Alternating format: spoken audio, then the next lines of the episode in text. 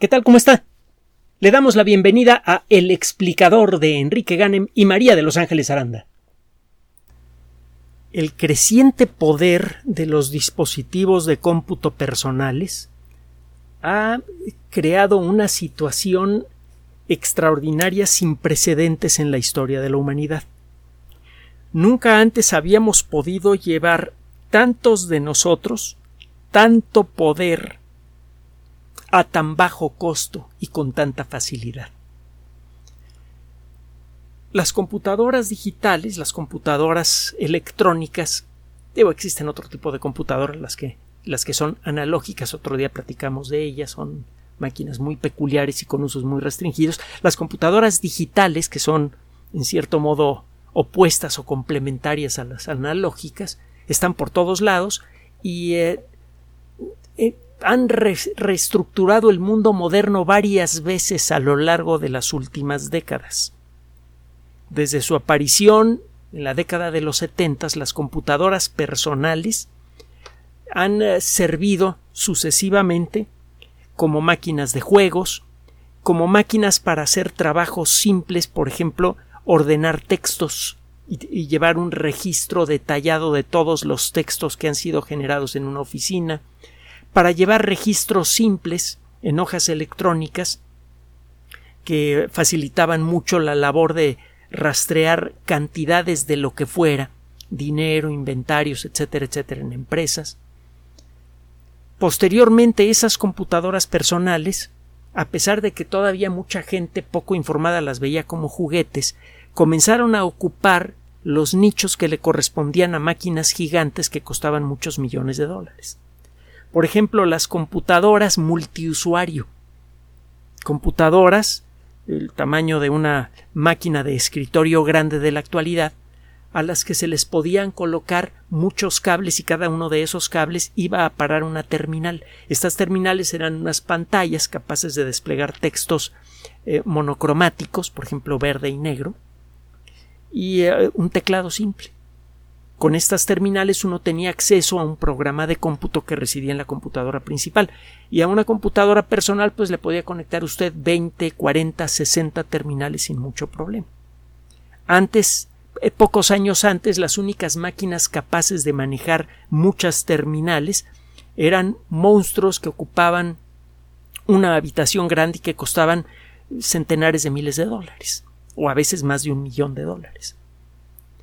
Total, para hacerle corta la historia, en la actualidad las computadoras personales tienen un poder de cómputo que se antoja casi ilimitado. Hace poco estábamos eh, comparando algunas de las características de esta computadora que tengo enfrente, que ya le platiqué que tiene como 15 años de edad. Y eh, una de las primeras computadoras Cray, las eh, supercomputadoras Cray, fueron eh, consecuencia del trabajo de un ingeniero excepcionalmente brillante, Seymour Cray, que trabajó inicialmente para una empresa de las más importantes del mundo de la computación en su época, Control Data. Él eh, mm, eh, tenía la idea de cómo fabricar computadoras que fueran excepcionalmente veloces, metafóricamente hablando, para realizar operaciones aritméticas.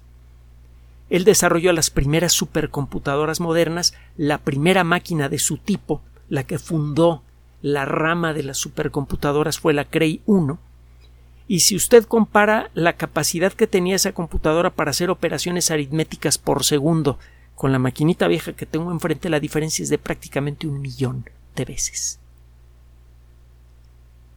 Está cerca de un millón de veces esta máquina de ser más rápida. Y si usted se consigue una serie de computadoras eh, personales ultrabaratas que son del tamaño de una es, una tableta electrónica que cabe en la palma de la mano. Eh, un ejemplo de estas máquinas son las que se llaman Raspberry Pi. Raspberry eh, con Y al final y luego la, la, palabra Pi, PI. si usted se consigue una docena de esas computadoras o más y las conecta de una manera simple entre sí, y les carga el ambiente de cómputo apropiado, la versión apropiada de Linux, usted convierte a esas computadoras ultra baratas en una supercomputadora que fácilmente rebasa el millón de veces la capacidad de la primera Cray que costaba 10 millones de dólares. Lo más espectacular del asunto es que otros equipos de cómputo más compactos, los teléfonos celulares, pueden ser tanto o más poderosos. Una computadora típica tiene un teclado, tiene una pantalla y tiene eh, un, cerebro electrónico, que entre otras cosas incluye los elementos para guardar la información en, en una memoria electrónica. Bueno, e, esos elementos los ve usted en una computadora personal, tiene un disco duro, que ahora por cierto ya no son discos ni son duros, sino que son unos chips con una capacidad de almacenamiento y, una velocidad para, para el almacenamiento muy elevados. Este tiene usted un teclado, tiene usted un cerebro central y otras cosillas adentro del gabinete de la máquina, tiene usted una pantalla. En un teléfono celular el gabinete cabe en la palma de la mano y la pantalla tiene el tamaño del gabinete el teclado es dibujado virtualmente en la pantalla de, este, eh, de, este, pequeño dispositivo, pero a final de cuentas es una computadora. Los teléfonos celulares entonces tienen un poder de cómputo vastísimo que apenas estamos empezando a explotar. En cierto modo, por eso es un tanto vergonzoso que estemos cambie y cambie de teléfono celular con tanta frecuencia porque todavía no se ha desarrollado software que realmente pueda explotar al máximo las capacidades de los primeros teléfonos inteligentes que aparecieron un poco después del inicio de este siglo. Pero bueno. El caso es que estos equipos de cómputo son tan escandalosamente poderosos que todavía rebasan con mucho a la capacidad de los programadores y desde luego de, los, de sus usuarios. Estas máquinas son mucho más poderosas de, lo que eh, exigimos de ellas. Y es por eso que con frecuencia escapan de nuestro control, de una u otra forma. Por otro lado, en paralelo con el crecimiento en el poder de los equipos de cómputo, teléfonos celulares, computadoras personales, tablets, etcétera, etcétera, ha ocurrido un crecimiento espectacular en el desarrollo de dispositivos electrónicos de bajo costo y de alta capacidad. Los radares son ah, eh, dispositivos que emiten un pulso muy intenso de ondas de radio y con la ayuda de electrónica inteligente, bueno, de, un tipo de electrónica muy interesante, son capaces de medir el tiempo que toma el eco de esa señal en regresar. Usted emite un pulso muy intenso de ondas de radio muy breve y luego se espera escuchar los ecos. Con la ayuda de, de una técnica que nació en la Segunda Guerra Mundial, usted puede determinar con facilidad de dónde viene el eco y cuánto tiempo pasó entre que envió usted la señal y recibió usted el eco. Con esos dos datos, usted puede calcular con precisión la, la posición en tres dimensiones del objeto que rebotó esa señal de radio. De hecho, la palabra radar es un acrónimo que describe precisamente esta función. Radar viene de Radio Detection and Ranging, es decir, detección y eh, cálculo de distancia por medio de ondas de radio. Eso sería la traducción tosca del término eh, radio Detection and Ranging, que comprimido se convierte en radar. Entonces, un radar es un dispositivo que funciona como una especie de cerebro eh, de murciélago artificial, con todo y orejas. Los murciélagos emiten un pulso de sonido muy intenso y con sus orejas detectan los ecos y con base en eso su cerebro calcula la posición de los bichitos que se quieren comer. Y lo hacen con mucha precisión. Bueno, el radar hace lo mismo pero con ondas de radio. Cuando la tecnología crece mucho en poder y baja mucho de precio, puede acabar en las manos equivocadas. Cuando la tecnología es muy limitada, pues, eh, generalmente acaba en manos eh, equivocadas, pero cuando menos acaba en unas pocas manos. Por ejemplo, las armas nucleares. no están exactamente en las mejores manos del mundo, pero cuando menos eh, son muy pocas manos y se sabe quién las tiene. En el caso de la tecnología electrónica, el aumento en la capacidad de los dispositivos electrónicos que se venden a muy bajo costo y, el, ah, y la fácil disponibilidad de estos dispositivos y, el ingenio de algunas personas los pueden convertir en, ah, eh, aparatos peligrosos. En, la actualidad mucha gente lleva toda su vida metida en el celular. Todas sus pláticas personales, sus pláticas de trabajo, eh, las claves para acceso a su banco, eh, a, sus registros en Internet de todo tipo, correos electrónicos, etcétera, etcétera, lo llevan en el celular. Y eh, muchas empresas y muchas autoridades en distintas partes del mundo, en forma torpe e inconsciente, están impulsando a que el grueso de la población usemos esos teléfonos celulares de manera cada vez más intensa, para identificarnos, para manejar el dinero, etcétera, etcétera, etcétera. Si alguien logra vulnerar la seguridad de su teléfono celular, se puede llevar todo, no solamente todo su dinero, se puede llevar toda su personalidad. Puede robarle literalmente todo. Bueno, eh, esta nota que le vamos a presentar eh, aparece en un simposio reciente organizado por la IEEE, el Instituto de Ingenieros en Electricidad y Electrónica de los Estados Unidos. Es una organización de alcance internacional eh, eh, conocidísima que, inspira un respeto enorme en, la colectividad tecnológica. La IEEE frecuentemente integra especialistas de muchas ramas de la ingeniería, incluyendo la ingeniería en sistemas de todo el mundo, e incluso genera comisiones responsables por establecer estándares que definen a industrias completas. La IEEE es una de las organizaciones desde el punto de vista tecnológico más trascendentes del mundo moderno. Bien vale la pena que, si tiene usted un poquito de curiosidad y tiempo, que busque el término IEEE e en Internet. Dele un vistazo, tiene varias revistas electrónicas, algunos artículos son gratuitos, échale un vistazo si usted hace sistemas, si, usted hace casi cualquier cosa que esté estandarizada, es probable que encuentre usted un estándar en la IEEE. Por ejemplo, hay metales, hay, una serie de estándares para la construcción de aleaciones cruciales de metales que sirven para la aviación, para eh, fabricar reactores nucleares, para mm, barcos, para eh, acero para construcciones, etcétera, etcétera. La IEEE tiene esos estándares y tiene estándares de muchas otras cosas más. Así que si usted está metido por gusto o por necesidad profesional en el mundo de la tecnología, necesita saber quién es la IEEE. Y créame que le va a interesar mucho. Realmente las revistas que tiene, por ejemplo, la, más conocida que se llama Spectrum, eh, produce artículos muy interesantes que hablan de tecnología de frontera. Y eh, continuamente la IEEE tiene reuniones internacionales de expertos en distintos temas relacionados con la computación y la electrónica. Por ejemplo, en estas fechas está eh, ocurriendo el Simposio de Seguridad y Privacidad de la IEEE para el año 2022. Es IEEE e Symposium on Security and Privacy. Va a encontrar usted el término en Internet. Entre los documentos que fueron presentados eh, eh, en, este simposio.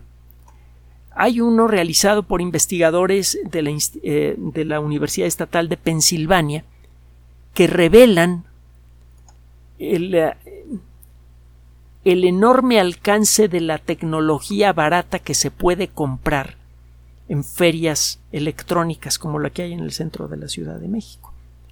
Y cómo esa tecnología en las manos equivocadas puede producir problemas severos, en este caso, eh, eh, que afecten a la privacidad. Los radares durante mucho tiempo fueron dispositivos muy costosos, enormes, etcétera, de alta tecnología, eran secretos.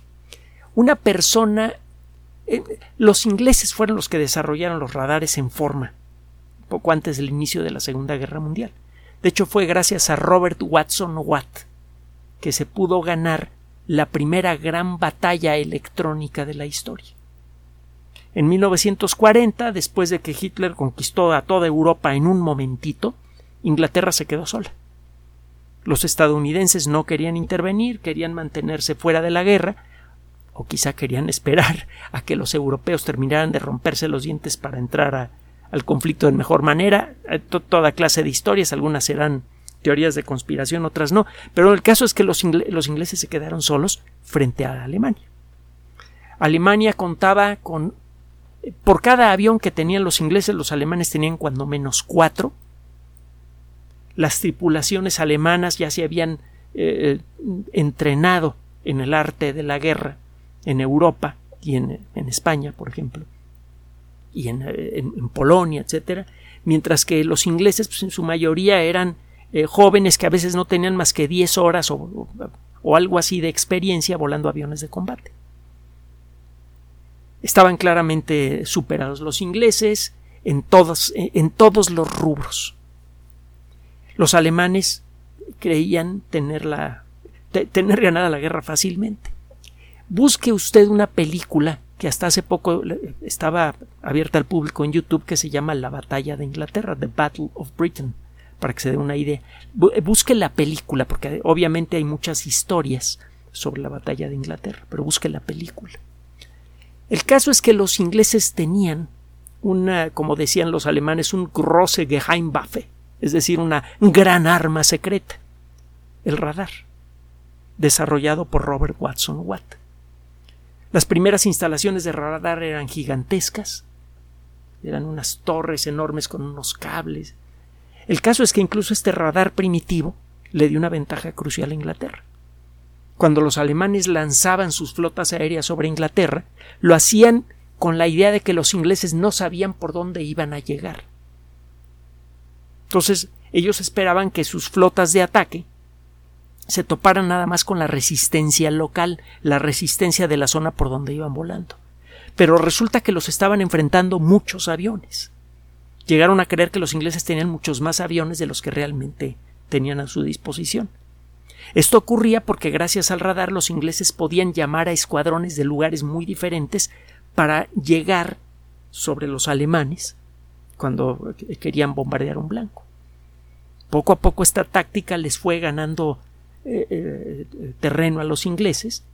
La historia de la batalla de Inglaterra es más complicada, otro día la platicamos, pero el caso es que eso le dio ventaja a los ingleses y al final eh, los alemanes decidieron renunciar después de perder muchísimos más aviones y tripulaciones que los ingleses, y para cuando se retiraron los ingleses ya habían desarrollado técnicas para fabricar aviones con gran rapidez, gracias a, a los esfuerzos de un caballero extraordinario, Lord Beaverbrook, que encontró la manera de crear una industria de fabricación de aviones de combate de alta tecnología en gran cantidad en un tiempo muy breve final de la batalla de Inglaterra, los alemanes los ingleses tenían muchos más aviones que los que tenían cuando comenzaron la batalla, y los alemanes tenían a sus fuerzas aéreas diezmadas.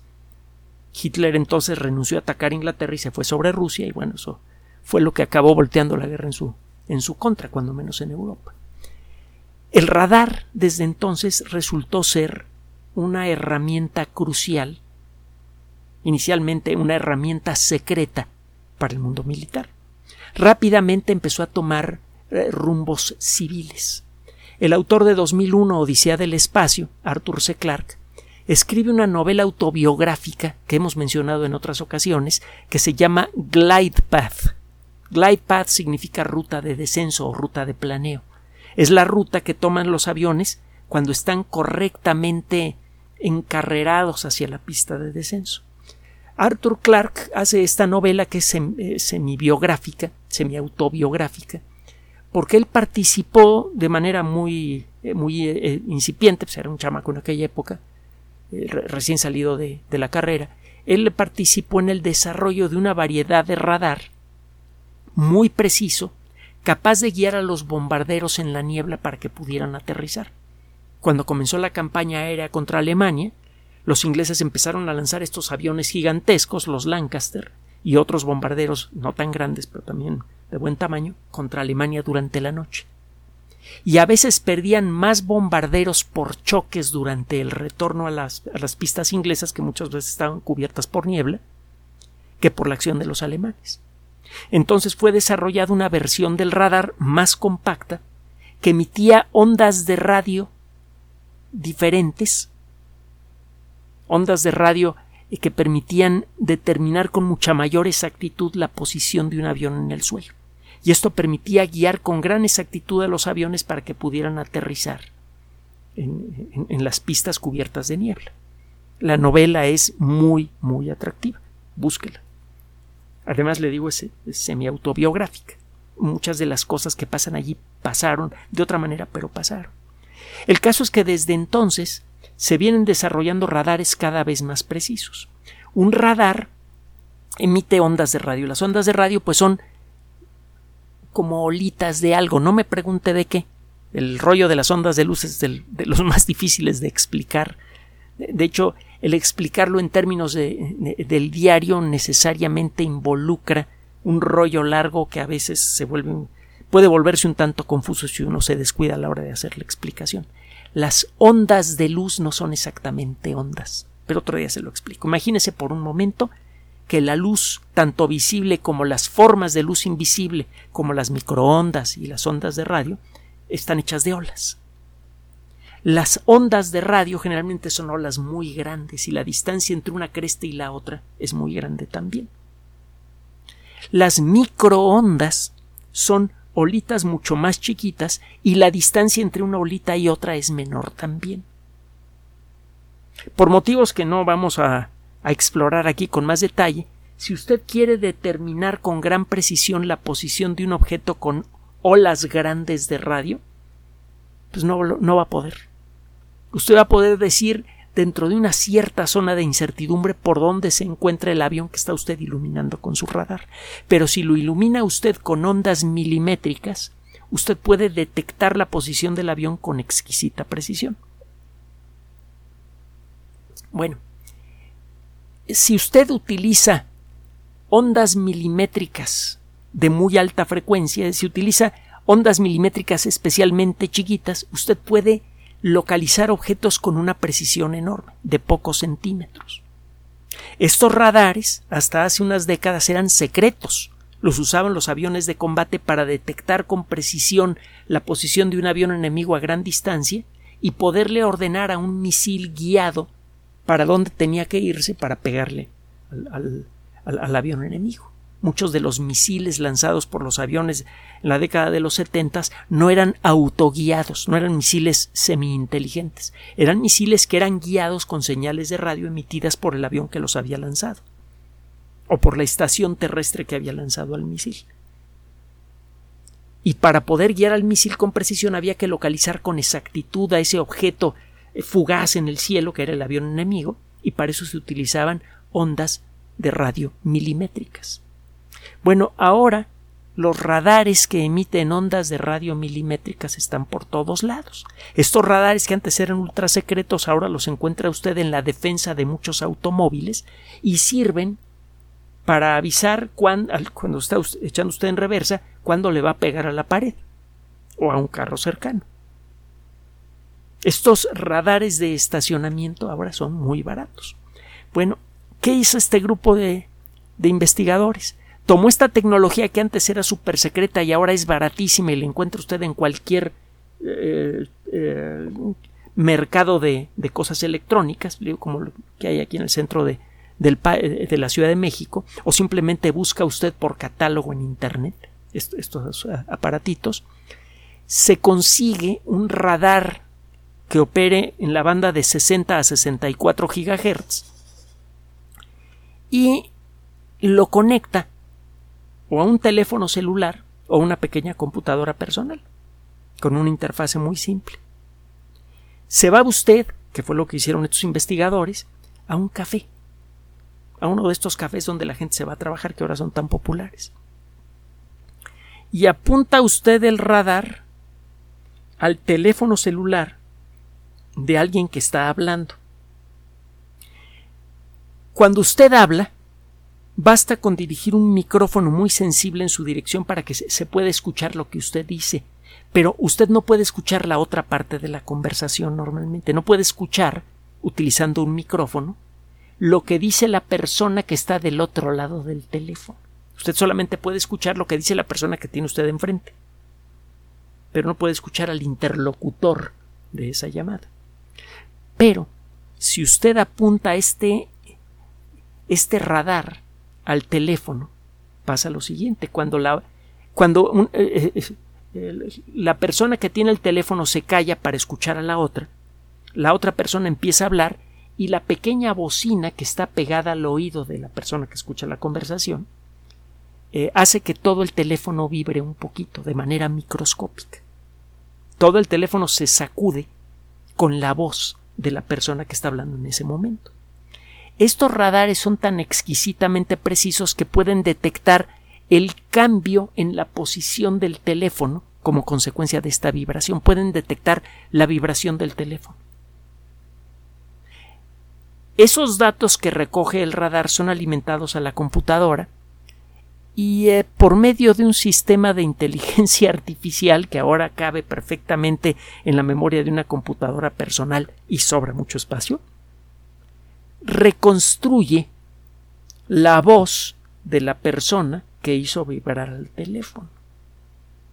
Entonces, con un pequeño micrófono que todas las computadoras tienen y con este dispositivo que podría parecer como una de estos, uno de estos discos duros externos que son muy populares ahora, usted podría escuchar los dos lados de una conversación en un teléfono celular.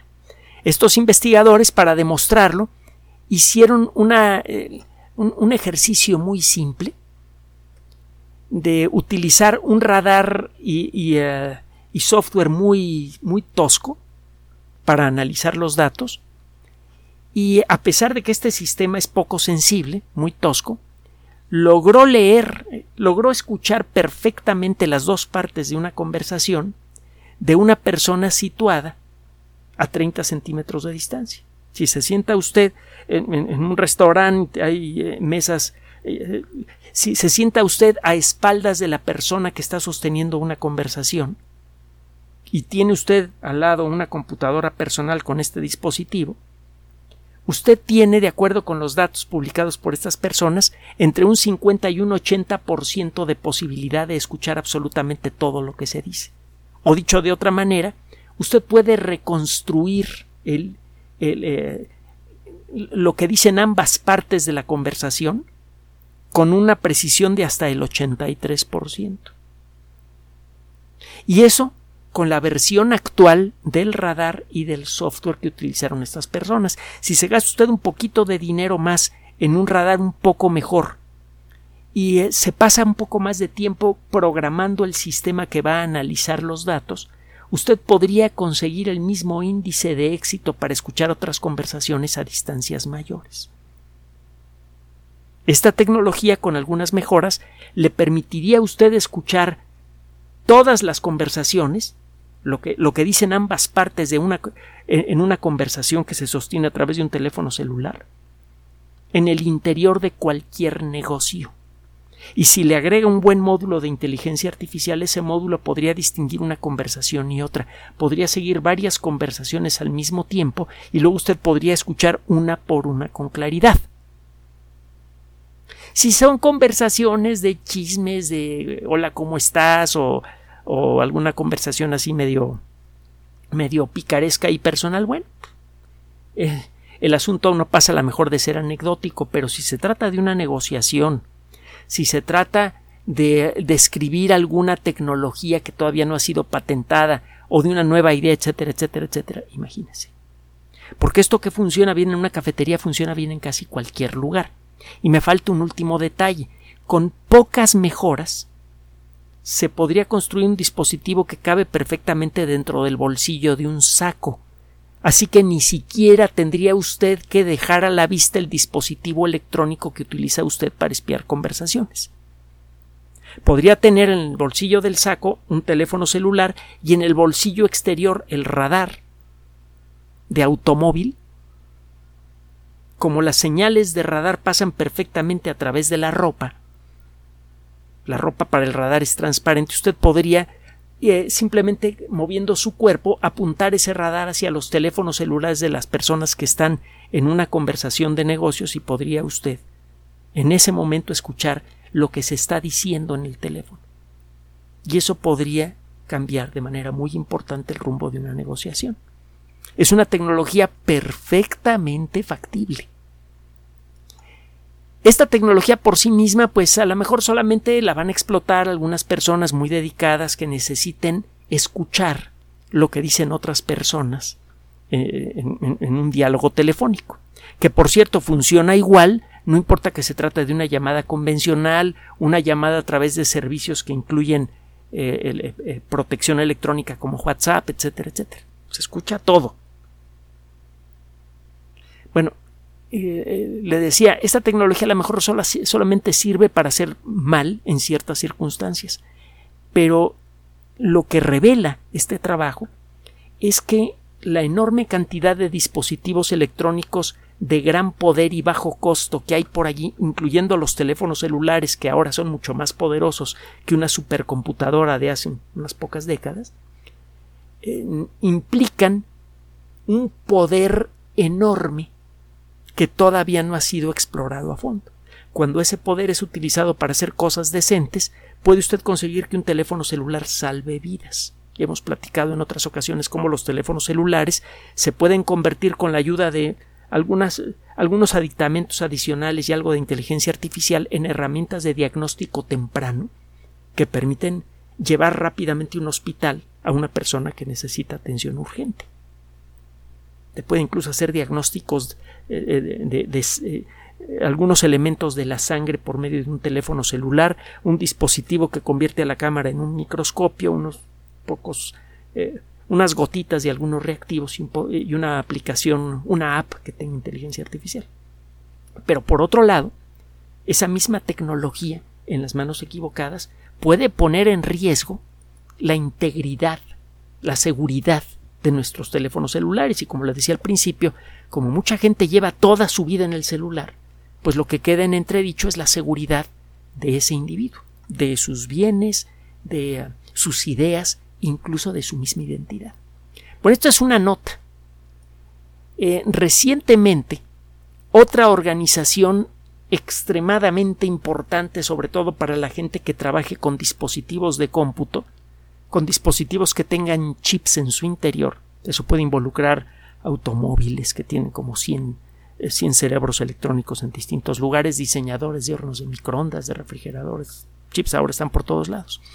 Eh, hay una organización que se llama la Association for Computing Machinery, es decir, la eh, eh, Asociación de Personas Interesadas en las Maquinarias de Computación. Por sus siglas en inglés es la ACM.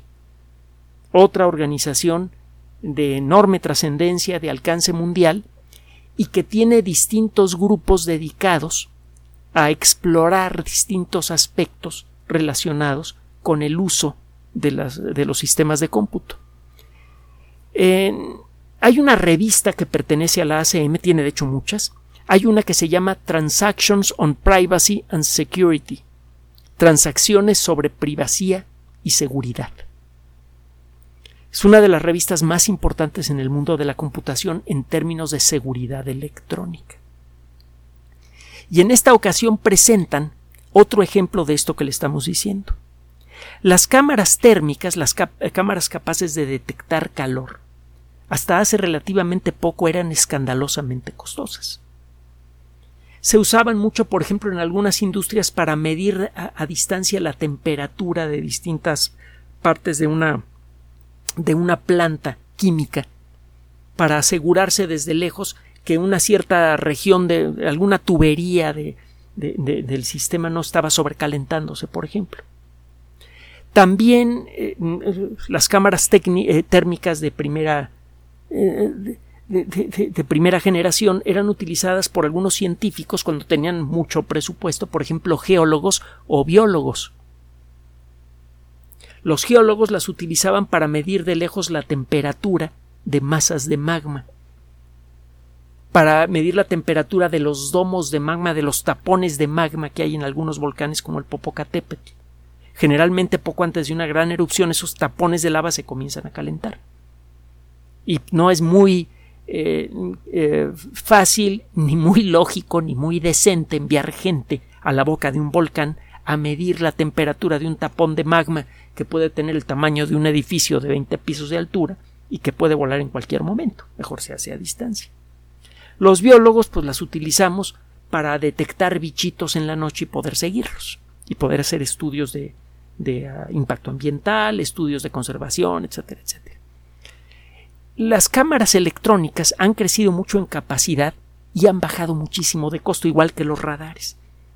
Al igual que los radares, las cámaras de visión nocturna eran aparatos secretos.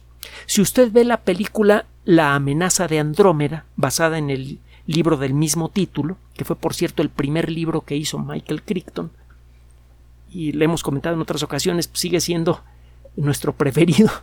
Eh, tiene una narrativa muy intensa y la película es muy buena. Casi al principio de la película verá a unas personas que se acercan a este pueblito, a Piedmont, Arizona, en donde eh, comienza a suceder el drama. Eh, resulta que mucha gente ha sido víctima de una extraña cosa que salió de una cápsula que estaba diseñada para capturar ejemplos de bacterias en la alta atmósfera de la Tierra. Y para ver lo que estaba pasando en ese pueblito, estas personas apuntan con una eh, cosa que parece como una de estas cornetas que sirven para aumentar eh, electrónicamente la voz, como un altavoz. Solo que en lugar de ponerse en la boca se lo ponen en un ojo. Esos sensores infrarrojos en aquella época eran secretos. Si usted tenía uno de esos en su casa, lo podían meter a la cárcel. Puede tener un rifle de asalto en su casa, pero no un visor infrarrojo. Bueno, los visores infrarrojos ahora los tiene todo mundo, la gente interesada en la observación de la naturaleza, cazadores, personal de seguridad, etcétera, etcétera. No, no son difíciles de encontrar, cuando menos fuera de México. Las, cámaras de visión nocturna de infrarrojo. Y las cámaras que son capaces de medir la temperatura, no solamente de, de ver las cosas calientes, sino de medir su temperatura, también ya son baratas.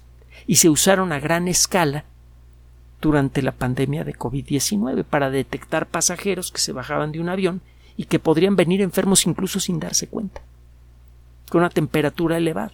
A lo mejor lo único que sentían estas personas era dolor de cabeza y no se daban cuenta que tenían a lo mejor 38 grados de temperatura. Bueno, la cámara podía detectar el exceso de calor eh, eh, emitido por estas personas y podía medir su temperatura. Estas cámaras ahora son baratísimas. Bueno, un grupo de investigadores de la Universidad de, Glasgow desarrolló un sistema que se llama Thermosecure. Es termoseguridad sería la traducción al español, o termoseguro.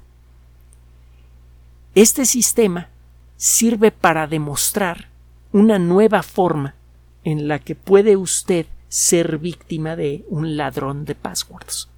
Uno de los mejores sistemas de seguridad para proteger eh, a una tarjeta de crédito, el acceso a una computadora, el acceso a Internet, etcétera, etcétera, es por medio de las palabras clave, las palabras de acceso, las palabras de paso, password.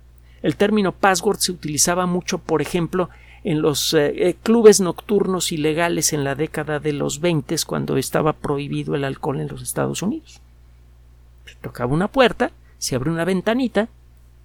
Digo, no me tocó, ¿eh? No creo que lo digo por experiencia personal, pero lo puede ver en cualquier película. Y, lo que siempre se preguntaba es, ¿What's the password? ¿Cuál es la palabra para que te deje pasar? Y si usted se equivocaba en la palabra, no lo dejaban pasar. Punto. Y no podía usted volver a insistir, porque podía salir una persona enorme, con muy mal carácter y muy poca decencia, a, hacerle patente con sus puños que usted no podía pasar al interior de este lugar. Eh, de ahí viene el término password, o cuando menos es una de las acepciones del término password en inglés. El utilizar una palabra de acceso, un password apropiado, hace mucho por la seguridad de un sistema. Pero por lo mismo, si usted escoge mal un password, usted deja el sistema completamente vulnerable. El utilizar fechas, el utilizar nombres propios, el, que pueden ser nombres de personas o de mascotas, eh, etcétera, etcétera, es una mala idea. Es mejor utilizar o letras al azar con mayúsculas, minúsculas, números, espacios, signos de puntuación.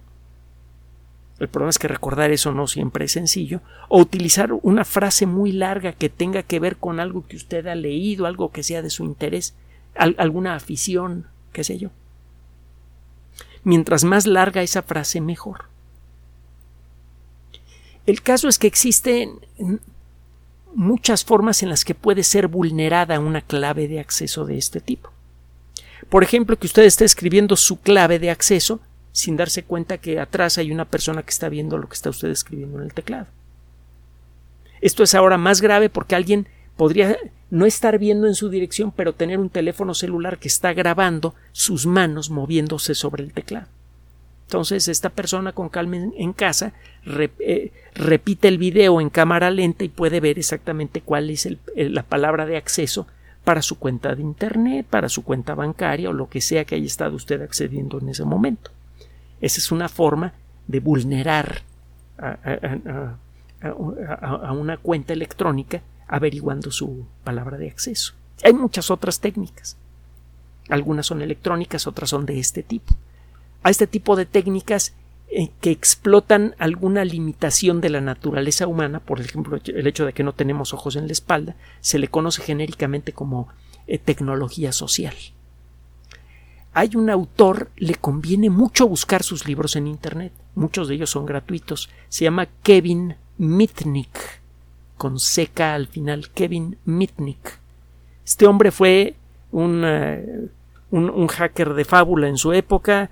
se, se dice de manera muy exagerada que casi dispara una guerra nuclear, que le robó secretos a la NASA y no sé qué cosas. Él en sus libros platica cuál fue su el, verdadero alcance de su trabajo. Y mucho de lo que hacía era eso, tecnología social. Encontraba vulnerabilidades humanas para robarle el password a una persona. Pues eh, conviene conocer esos libros para que usted aprenda a protegerse de, de ese tipo de problemas. Pero bueno, ¿por qué le cuento esto? Porque esta gente de la Universidad de Glasgow desarrollaron una nueva técnica para ver cuál es el password que usa una persona, por ejemplo, para acceder a su correo electrónico o cuando va a un cajero automático en el banco. Cuando usted va eh, al cajero automático, mete su tarjeta y eh, el, sistema le pide su PIN, su número de acceso, usted tapa el teclado y aprieta las teclas, los numeritos que sean. Y después quita la mano, muy, muy contento, muy contenta de que usted pudo ocultar el password de personas que pudieran estarle espiando. Sí, solo que usted tocó las teclas. Y las teclas se calentaron un poquito por el hecho de que las tocó usted. Las teclas empiezan a enfriar. Pero según el tipo de material que tengan, pueden tardar más de 60 segundos en volver a tomar la temperatura ambiente. Mientras tanto, esas teclas están un poquito más calientes que el ambiente. Si alguien pasa y toma una fotografía térmica del teclado, verá los cuatro botones que pulsó usted para eh, dar su número clave. Y algo más. La primera tecla que usted apretó se empezó a enfriar primero. Luego la segunda, luego la tercera, luego la cuarta. Cuando toma usted la fotografía, la tecla que aparece más brillante, que es la que está un poquito más caliente, es la última tecla que usted pulsó.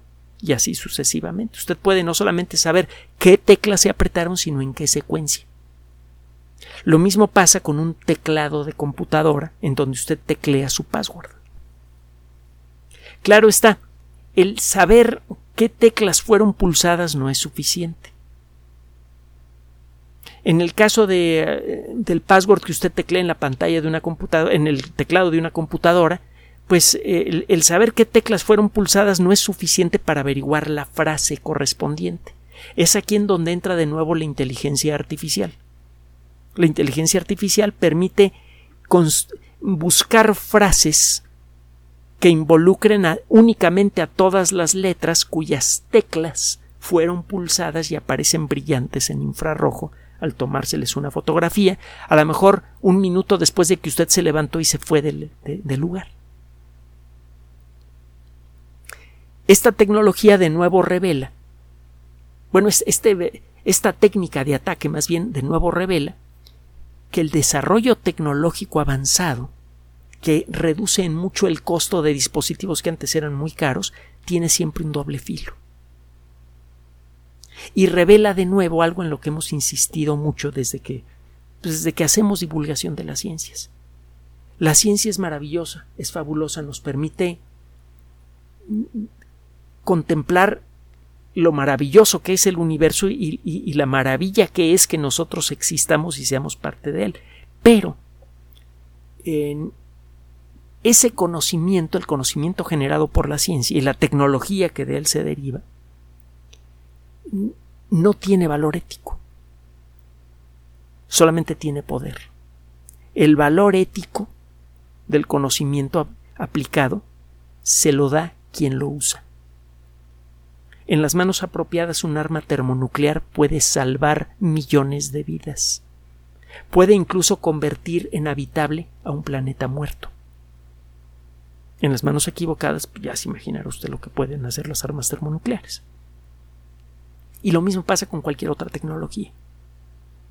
La tecnología de visión infrarroja ha servido mucho para esfuerzos de control de enfermedades infecciosas, para eh, conocer mejor al mundo natural y protegerlo, ha servido para hacer cosas, para hacer mejor tecnología, mejor infraestructura civil. Usted puede detectar eh, puntos peligrosos en una construcción detectando zonas en donde hay problemas de temperatura. Puede detectar incluso puntos en un reactor nuclear en donde hay algún problema porque la temperatura es anormalmente alta. Sirve para hacer cosas verdaderamente fabulosas en las manos apropiadas. Al abaratarse esa tecnología, eh, se hace públicamente accesible. Y entonces pierde su valor único, su valor ético único. el valor ético de esa tecnología es diferente en cada instancia de uso. Y es a final de cuentas una simple multiplicación del valor ético de quien usa esa tecnología. La tecnología solamente consigue eso, multiplicar la decencia o indecencia de quien la usa. Tenga mucho cuidado con los dispositivos electrónicos. Son fabulosos, se lo diremos nosotros que eh, no solamente vivimos enamorados de ellos, gracias a ellos llegamos a usted. Eh, una buena parte de nuestro trabajo de divulgación ha ocurrido en medios electrónicos y por otro lado, pues eh, tenemos muchos años trabajando haciendo sistemas de cómputo, sobre todo en ambientes POSIX, tipo Unix, Linux, etcétera, y pues, desde luego tenemos una debilidad por las, las computadoras enorme, ¿no? Pero lo cierto es que estas herramientas Así como dan, pueden quitar. El uso correcto de esta tecnología puede mejorar en mucho nuestras vidas. Pero recuerde que momento a momento hay personas de mala voluntad que pueden estar buscando usar esa tecnología en contra suya. Gracias por su atención. Además de nuestro sitio electrónico www.alexplicador.net, por sugerencia suya tenemos abierto un espacio en Patreon el explicador Enrique Ganem y en PayPal el por los que gracias a su apoyo sostenemos este espacio. Puede usted descargar gratuitamente estos audios en formato MP3 en Spotify y en iTunes como El Explicador sitio oficial y en SoundCloud como El Explicador y con formato de video en YouTube en El Explicador sitio oficial. Recuerde nuestras redes sociales de siempre, Twitter Enrique-Ganem y en Facebook Enrique Ganem sitio oficial, El Explicador y los grupos que usted ya conoce. Finalmente, El Explicador siempre somos María de Los Ángeles Aranda y Enrique Ganem. Gracias.